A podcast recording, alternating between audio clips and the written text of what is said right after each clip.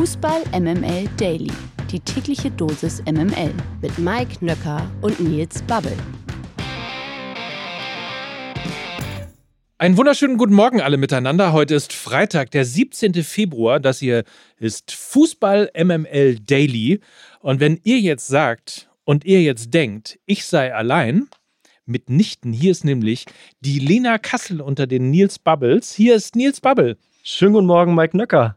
Hast, hast, du äh, Lena verfolgt? Wie hat sie sich gestern äh, bei, ich darf nicht Weiberfasching sagen, bei Weiberfastnacht geschlagen? Ja, ich habe es natürlich verfolgt und habe ehrlicherweise ein bisschen Angst, dass der erste FC Kaiserslautern bald ein neues Maskottchen hat. Ähm, und deshalb hoffe ich, dass wir sie auch am Montag hier wieder begrüßen dürfen. Sie hat angedroht, als Bierkapitänin zu gehen. Es wurde aber eine Teufelin. Ist so ungefähr. Ja. ja.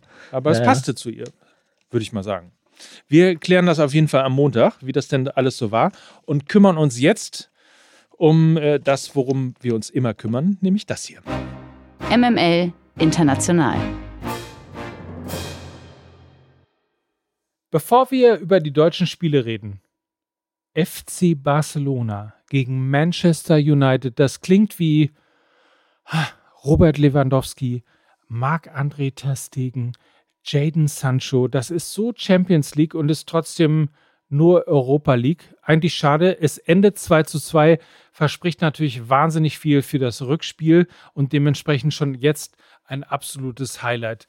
Übrigens, die deutschen Mannschaften, Union Berlin, erkämpft sich ein 0 zu 0 bei Ajax Amsterdam. Könnte ein bisschen unzufrieden sein mit dem, was sie gemacht haben, denn Ajax war wirklich offensiv super schwach. Da war ja wirklich mehr drin gewesen. Und Bayer Leverkusen, die haben ein echtes Problem, verlieren zu Hause 2 zu 3 gegen AS Monaco, trotz Toren von Diaby und Havertz.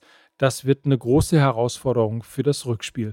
Die weiteren Ergebnisse: Salzburg gegen Rom 1 zu 0, Juventus gegen Nantes 1 zu 1, Sporting gegen Midtjylland 1 zu 1, Sevilla schlägt PSW 3 zu 0 und Donetsk gegen Stadtrenn 2 zu 1 die MML Daily Fragen an den Spieltag.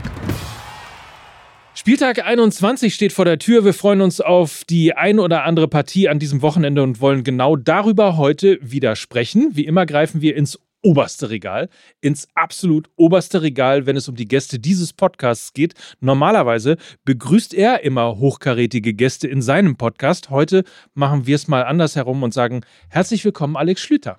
Hallo, ich freue mich sehr. Reichte dir das? Äh, gute, gute Bühne gebaut? Es war fast lanzig. Es war fast lanzig. Sehr schön. Sehr schön. So, Mike, jetzt hast du ja gar nicht erwähnt, in welchem Podcast Alex sonst zu hören ist. Natürlich Kicker Meets the Zone machst du gemeinsam mit Benny Zander. Äh, in der aktuellen Folge sprecht ihr ja mit Gregor Kobel. Deine These lautet, Kobel ist der beste Torhüter der Bundesliga, zumindest aktuell. Äh, das Spiel gegen Chelsea wird deine Meinung jetzt nicht unbedingt geändert haben. Ne? Ich, ich, schicke ihm liebe Grüße rüber und danke ihm für die Bestätigung dieser These. Ich glaube, dass noch ein, zwei Leute mehr auf meiner Seite sind nach diesem Spiel. Auf jeden Fall. Und äh, er hat es ja auch am äh, Wochenende wieder äh, die Möglichkeit, das Ganze unter Beweis zu stellen. Darüber werden wir gleich reden. Fangen aber jetzt mal wie gewohnt an äh, mit den Spielen, die uns so ins äh, Auge gefallen sind. Ich muss gleich dazu sagen, letztes Mal sind, bin ich gedisst worden, äh, dass wir den FC Bayern nicht besprochen haben. Also der kommt gleich auch, so viel sei schon mal verraten. Vorher kümmern wir uns aber um äh, morgen 15.30 Uhr VfL Wolfsburg gegen RB Leipzig. Es gab ja einen überzeugenden Start ins Jahr, ähm, aber mittlerweile wartet Wolfsburg seit vier Spielen auf äh, einen Sieg. Die Wölfe haben dennoch nur fünf Punkte Rückstand auf Platz sechs. Mit einem Sieg gegen RB könnte der Abstand auf Leipzig aktuell als Fünfter sogar auf drei Punkte schrumpfen. RB hingegen hat einen sieben Punkte Rückstand auf die Tabellenspitze aufzuholen. Die Sachsen verloren in der Partie gegen Union am letzten Wochenende erstmals seit 18 Spielen. Das also zur Statistik. Und am Mittwoch trifft RB dann in der Champions League auf Manchester City. Also Wolfsburg, Leipzig, Manchester. Da geht das Fanherz natürlich auf. Aber mal im Ernst, wer hat die Nase vorn? Wolfsburg oder RB? Ich glaube, das ist ein äh, klassisches Unentschieden-Spiel zweier Mannschaften, die ja durchaus Parallelen haben. Äh, Wolfsburg, ist, ist dir jetzt aufgefallen, sie laufen ja im Moment gerade alles in Grund und Boden. Nachdem sie unter Kofeld noch so das faulste Team der Liga gewesen sind, haben sie jetzt zuletzt ja sogar einen Rekord aufgestellt mit den, mit den meisten Sprints jemals gemessen. Und trotzdem verloren, beziehungsweise, äh, du hast es angesprochen, nicht mehr, nicht mehr die Performance hingelegt, die sie ähm, mit diesen ersten beiden vor allen Dingen Kantersiegen äh, an den Tag gelegt haben. Äh, ich glaube aber, das, was da nicht so Fisch war, ist jetzt auch nicht so, ist nicht so faules Fleisch. Ich ähm, ich hatte damals schon so ein bisschen das Gefühl, dass das ein bisschen viel gewesen ist an, an Toren und an Ergebnissen und vor allen Dingen an Effizienz, die sie ausgezeichnet hat. Äh, glaube andersrum aber auch, dass jetzt nicht so vieles so schlecht war, wie man vielleicht beim Blick auf die Ergebnisse lesen würde. Die erste Halbzeit von äh, Wolfsburg gegen Schalke war brutal mies, das hat Nico Kovac ja auch angesprochen. Ich glaube aber nicht, dass ihnen das wieder passiert. Und für Leipzig ist sehr interessant, dass sie eigentlich das besser machen können, was sie zuletzt nicht so gut gemacht haben. Denn ich glaube, Union und Wolfsburg sind, sind schon auch zwei ähnliche Teams. Das heißt also, ähm, dieses, da ist ein kompakter Gegner, einer, der uns jederzeit den, den Passweg zusprintet, uns anläuft, wenn wir nur einmal den Ball ein bisschen zu spät passen oder uns vielleicht selber zu weit vorlegen. Äh, das haben sie gegen Union in, in vielen Phasen der Partie nicht gut gemacht, haben vor allen Dingen auch nicht gut umgeschaltet, weil Union einfach gut verteidigt hat. Das kann Wolfsburg und das traue ich Ihnen auch jetzt am Wochenende zu, definitiv auch. Die Frage ist also erstens, was ist die Lehre von Marco Rose aus diesem Unionsspiel, das sie verloren haben? Und wie viel Champions League-Hymne ist schon im Hinterkopf vor diesem Bundesliga muss man tun Spiel? Also ja, so, so begründe ich mein, mein großartiges 1 zu 1. Du, so eine tolle Analyse und dann kommt so ein Kackergebnis dabei raus. Habe ich auch gerade gedacht. Kriege ich, krieg ich am Ende des Satzes meine Einschätzung von Beginn, dass es ein Unentschieden-Spiel ist, noch irgendwie wegargumentiert. Aber ich muss leider da bleiben. Es ist auf jeden Fall, aber können wir uns darauf einigen? Also jetzt mal, lassen wir mal die Fanseele beiseite. Ähm, es ist auf jeden Fall ein total spannendes Spiel. Ne? Also, weil es eben, du hast es gerade beschrieben, auch Leipzig ja eine Mannschaft 18 Spiele lang äh, nicht verloren, äh, bis eben zum letzten Wochenende. Ähm, Wolfsburg hat uns auch begeistert, bis es dann irgendwie so ein bisschen, bisschen kriselte. Beide müssen ja jetzt wieder ran. Also insofern ähm, könnte es ja vielleicht sogar, ich will nicht zwangsläufig sagen, ein Vollgasspiel werden, aber zumindest eins, ähm, wo eben sich keiner eigentlich so richtig verstecken kann. Ja, also Vollgas wird es, glaube ich, wirklich ähm, äh, in jeglicher Hinsicht. Ähm, ich fand bei, bei Leipzig jetzt ähm, erschreckend, wie viel Kreativität fehlt, wenn ein Olmo nicht mit dabei ist. Also nur Vollgas reicht dann gegen so eine Mannschaft wie Union offensichtlich nicht. Und ich glaube auch gegen, gegen Wolfsburg nicht. Das heißt also, der Schlüssel für Marco Rose ist jetzt diese, diese Athletik, diese, dieses Vollgas-Fußballspiel von Wolfsburg zu matchen und aber eben kreativere Lösungen zu haben, als sie jetzt hatten. Timo Werner hat ja einen total beschissenen Tag erwischt, war das Gegenteil von Kreativität oder, oder vielleicht war kreativ, aber, kreativ, aber nur, nur im schlechten Sinne. In seiner Definition. Ja, also kreative Fehlpässe. Ja. Und äh, ich glaube, das ist der Schlüssel. Also sie müssen fußballerisch einfach eine, eine bessere Mannschaft sein als der VfL Wolfsburg, denn davonlaufen werden sie ihnen nicht. Mike, du hast ja dich gerade lustig gemacht über die Wolfsburg-Fans, aber eine Sache müssen wir ansprechen. Du kommst ja aus der Nähe von Wolfsburg, bist da aufgewachsen. Ich mich nicht lustig. Ja, natürlich, guck doch mal. Hör dir das gerne nochmal an später. Äh, hast du irgendwie eine Connection da zum Verein? Hast du Freunde, die wirklich Wolfsburg-Fans sind? Ey, das gibt es tatsächlich. Ja, ja. Und ich habe im Garten meiner Eltern 15 Minuten entfernt von Wolfsburg, immer noch den Elfmeterpunkt aus dem alten Stadion vom Aufstiegsspiel gegen Mainz, Kloppo und Co. damals 1996 liegen. Also ich würde ihn nicht mehr finden. Er ist jetzt auch nicht mehr weiß angemalt, aber er ist tatsächlich da.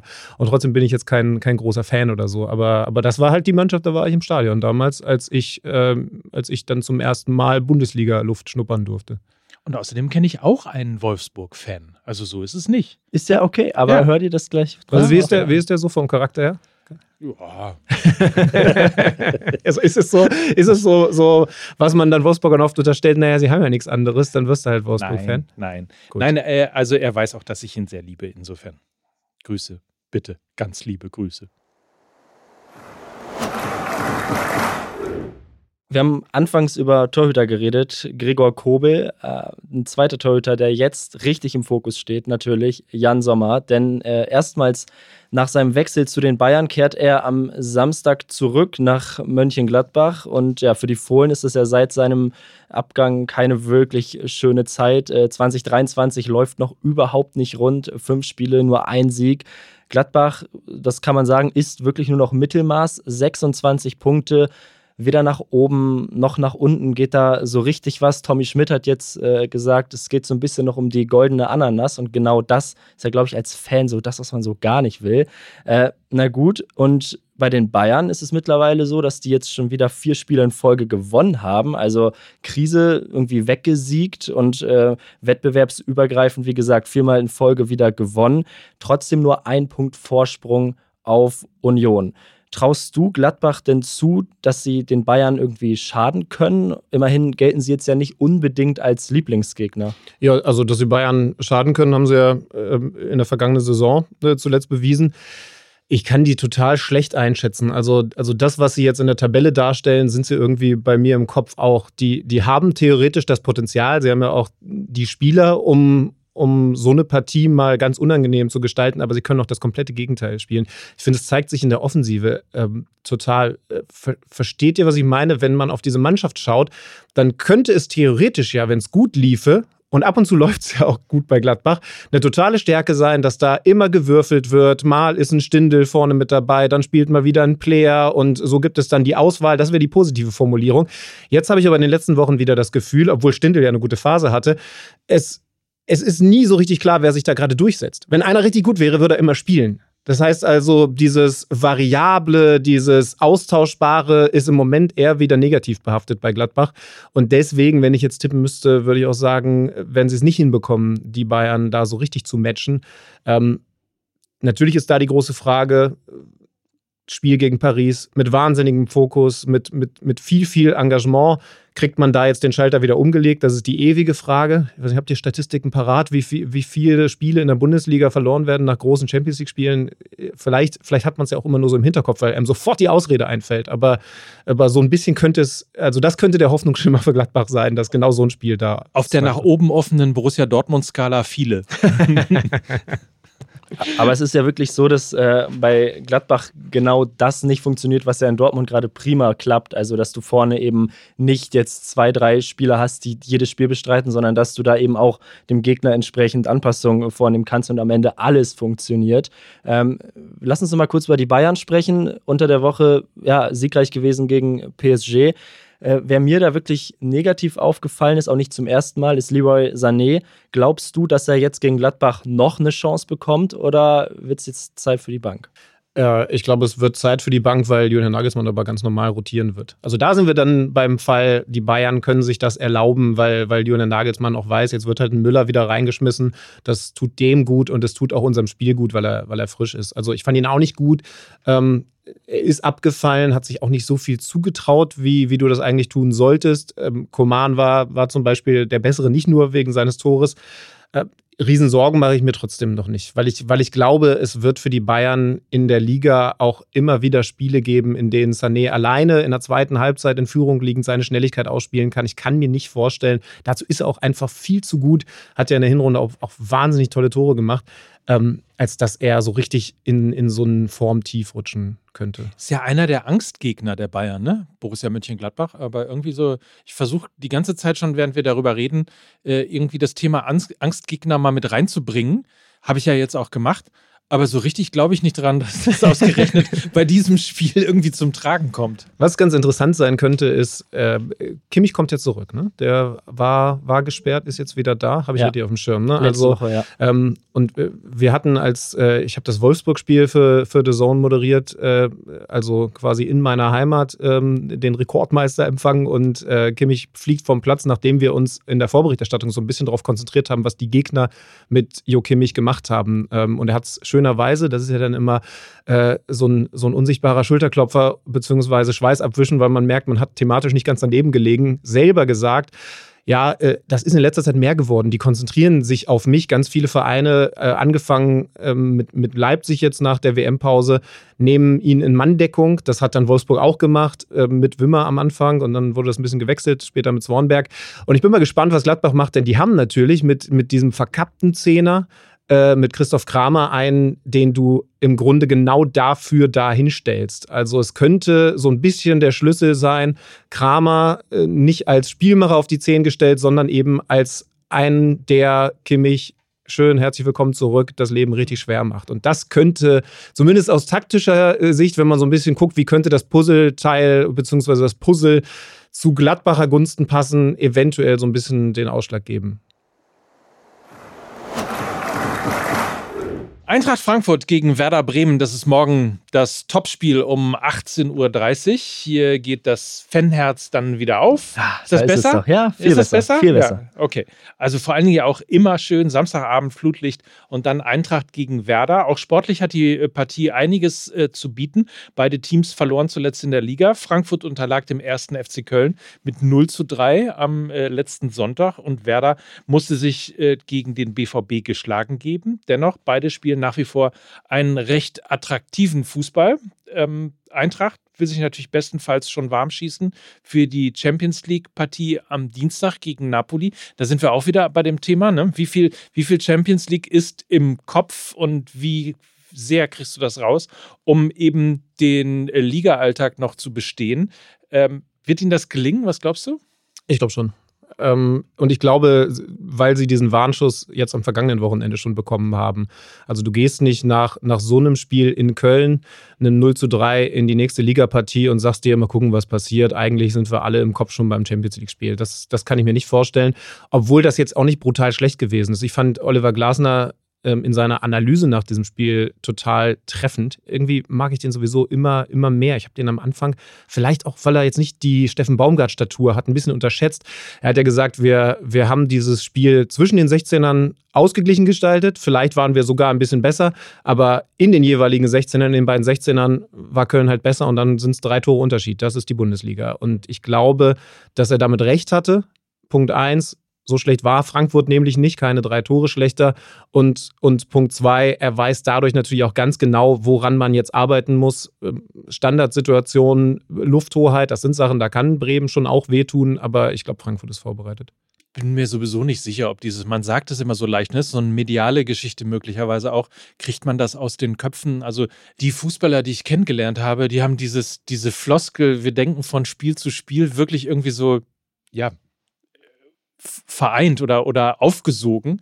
Ähm, ich glaube, die, viele denken einfach wirklich von Spiel zu Spiel. Ich glaube, dass du einfach die nächste Aufgabe nimmst und wenn die vorbei ist, dann denkst du über Neapel nach. Äh, total äh, glaube ich total dran. Ich weiß nicht, ob wir noch äh, zu Union Berlin kommen. Da äh, bin ich am Sonntag und wir haben jetzt auch in der Redaktion diskutiert, muss man da jetzt nicht das klare Statement bekommen, Klassenerhalt, euer Understatement ist vorbei, das ist jetzt, das ist jetzt durch und jetzt müssen doch die nächsten großen Ziele für Saisonende gesteckt werden.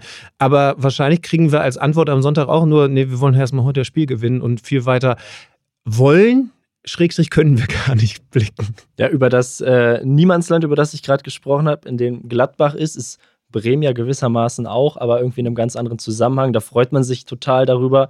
Äh, wie schätzt du die aktuell ein? Die sind ja auch echt nicht gut in das Jahr gekommen, haben sich dann total gefangen und auch jetzt letzten Samstag äh, gegen Borussia Dortmund haben sie ja keine schlechte Partie abgeliefert. Dortmund ist gerade einfach ein Team, das solche Spiele dann gewinnt, aber äh, die können in Frankfurt ja durchaus auch was holen, oder? Ja, glaube ich schon. Also ich habe zwar Frankfurt vorne, aber, aber also wenn wir bei, bei Gladbach gesagt haben, oder wenn, wenn, wenn Tommy Schmidt sagt, Gladbach ist jetzt goldene Ananas, ähm, dann ist Gladbach vielleicht eher graue Maus und die, und die, und die sexy goldene Ananas, die, die bespielt halt Werder Bremen, weil sich das Mittelfeld für die natürlich ganz anders anfühlt in der Tabelle als, als für Gladbach.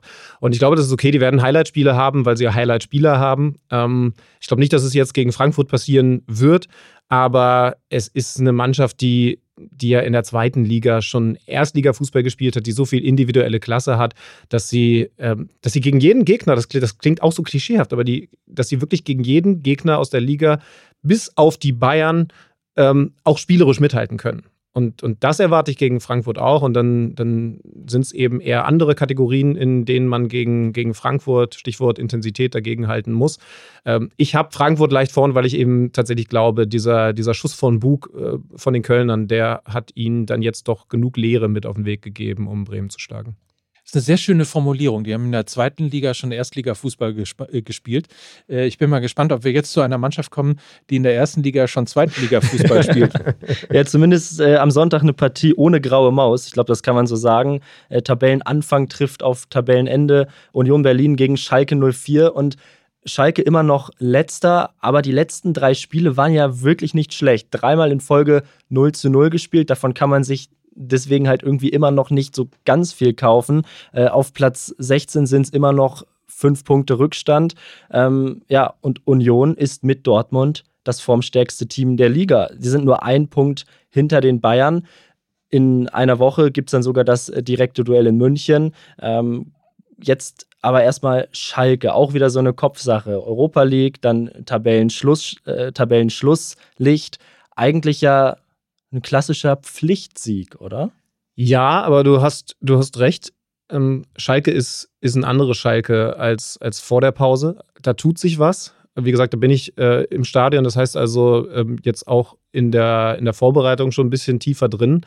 Ähm, ich habe eine Frage, Quizfrage an euch, vielleicht habt ihr es auf dem Schirm, aber was glaubt ihr, äh, wo steht Schalke im Kalenderjahr 2023 in der Bundesliga, auf welcher Tabellenposition im Bereich abgegebene Torschüsse? Äh, das müsste Top, also auf jeden Fall obere Tabellenhälfte und wahrscheinlich sogar Top 5. Sie sind auf Platz 2 mit dem Problem, dass sie die wenigsten Tore geschossen haben. Also da, äh, da gilt es dann äh, für, für das Team The Zone mal genauer hinzuschauen, äh, woran hapert es noch. Aber also ganz offensichtlich kriegen sie den Ball nach vorne. Jetzt gegen Wolfsburg zum Beispiel gab es auch mehrere Situationen, so schlecht Wolfsburg vor allen Dingen in der ersten Halbzeit gewesen ist, in denen sie Tiefe gefunden haben, in denen man, äh, das kennt jeder vor allen Dingen, wenn, wenn er als Fan bei einer Mannschaft schaut, einmal kurz schon die Luft anhält und dann merkt, ach Mist, nee, entscheidenden Pass dann doch nicht gebracht. Aber es gab diese Luftanhalte-Momente in der ersten Halbzeit sehr, sehr häufig. So, nur dann kommt halt nichts rausprustendes, weil sie einfach keine Tore schießen.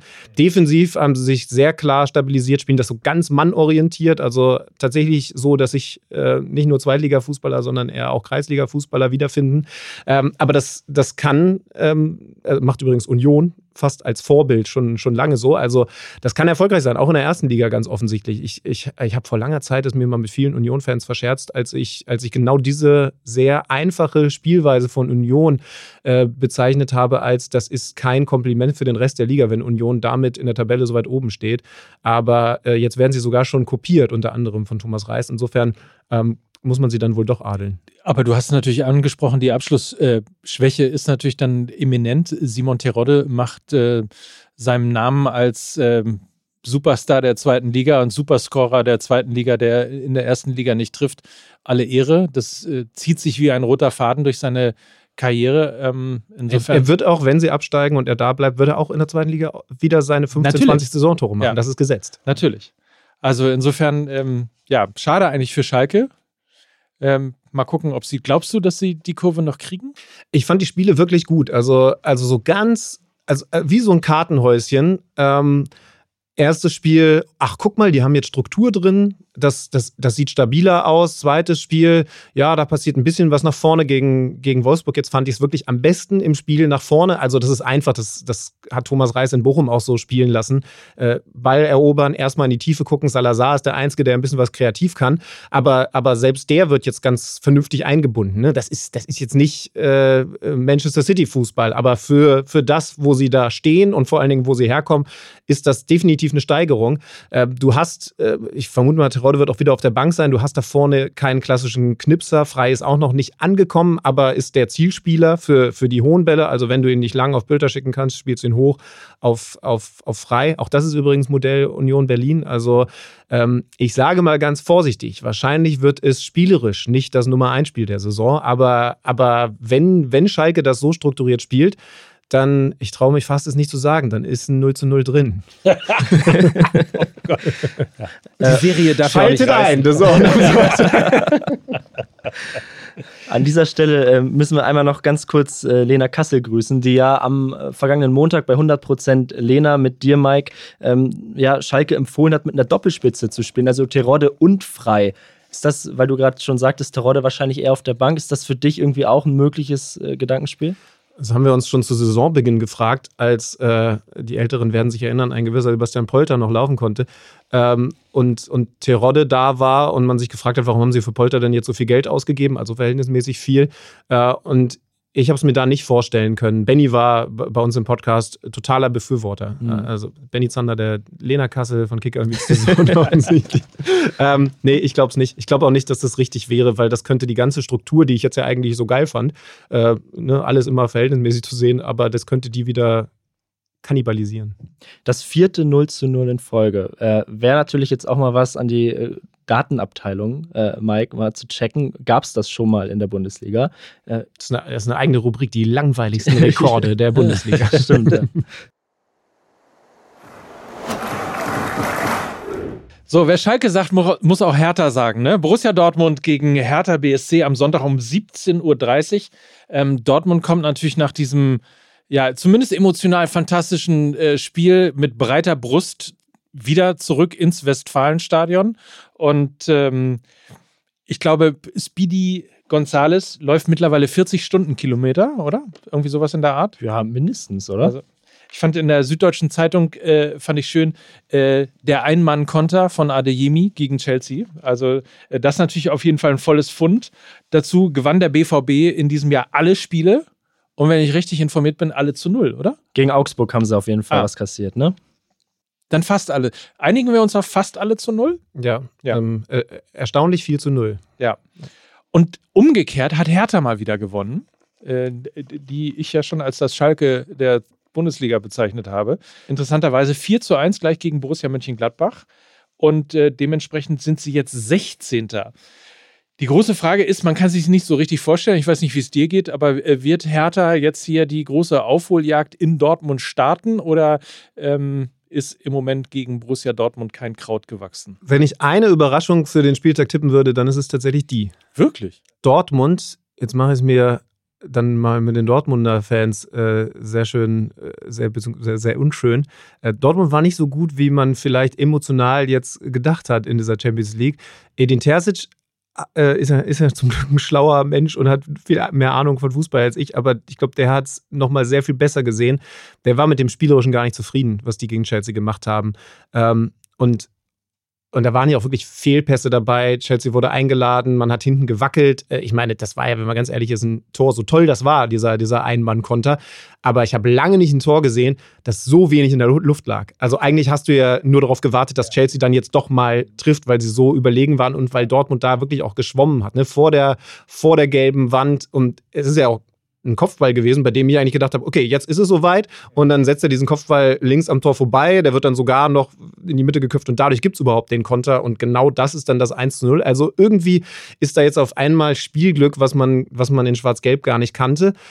Aber es täuscht dann eben ein bisschen darüber hinweg, dass die Mannschaft ähm, gar nicht so gut spielt, wie die Ergebnisse aussagen. Sonst hat man immer gesagt, ähm, sie können doch so viel besser spielen und haben dann mal Pech oder sind nicht effizient genug. Im Moment ist das Dortmund im kompletten Gegenteil. So, und wenn ich das jetzt schlecht geredet habe, dann, dann muss ich dazu sagen, ich finde total geil, dass Dortmund im Moment gerade so eine Mannschaft ist, denn sie kommen über das Emotionale. Das war ja ein wahnsinnig leidenschaftliches Spiel mit einem Kobel zwischen den Pfosten, mit einem rumgrätschenden Emre Can, äh, also und, und allem, was da noch so dabei war. Ne? Und sind wir mal ehrlich, eigentlich ist ja das der Fußball, der da auch am besten funktioniert. Da springt dann der Funke über auf die, auf die Tribünen und wieder runter und, und, und diese Leidenschaft. Ich meine, welcher Dortmunder, ähm, ihr, kennt sie vielleicht besser, aber welcher Dortmunder steht denn auf der Süd und sagt, ich möchte hier in erster Linie taktisch hervorragenden Fußball sehen? so. Hör mal! ich kenne keinen. Ähm, ähm, so, das heißt also, fangen wir da an und machen den Rest dann. Und natürlich kann, kann Dortmund auch besseren Fußball spielen, als sie das jetzt getan haben. Und natürlich war das jetzt auch nicht brutal schlecht. Ich meine, die haben Chelsea geschlagen. Da reicht nicht einfach nur Grätschen und Laufen. Aber, aber, aber sie können das besser. Und ähm, das müssen sie auch besser machen. Also die Dinger jetzt nur durch Emotionen und Leidenschaft zu gewinnen, äh, das funktioniert in der Champions League eh nicht und, und selbst in der Bundesliga nicht. Und deswegen, ich habe sie grundsätzlich jetzt gegen, gegen Hertha vorne, aber, aber Hertha mit Aufwind und, und schon auch äh, jetzt auf einmal auch mal so ein bisschen Geschwindigkeit, sogar Kreativität auf dem Platz. Ähm, das könnte so ein, so ein Überraschungsding werden, weil natürlich auch ne, emotionaler, das war ja im Zweifel sogar noch, noch krasser als für die Bayern-Spieler, das, was Dortmund jetzt da erlebt hat. Und dann kommt Hertha. Ne? Also ähm, musste schon auch präsent sein. Das ist der Schlüssel. Interessant, also über Hertha müssen wir auch nochmal gleich ganz kurz sprechen, aber interessant finde ich das Thema Leidenschaft. Ähm, das ist natürlich genau das, also ich meine, Dortmund schwimmt hinten, ist ja äh, Borussia-Tautologie, aber ähm, diese Leidenschaft, die sie mit reinbringen, auch möglicherweise durch so einen Transfer, ähm, vielleicht sogar so einen Königstransfer, äh, Ryerson äh, von Union zu äh, Borussia Dortmund, weil plötzlich ähm, erinnert das alles so an, an Schmelle und Kuba von damals. Also diese Wühler auf den, auf den linken und rechten Seiten, ob es ein Guerrero ist, ob es ein Marius Wolf ist oder eben Reasson. Und plötzlich zieht das so in der Leidenschaft die ganze Mannschaft mit. Nicht nur gegen Chelsea, sondern ja auch in den anderen Spielen in der Bundesliga.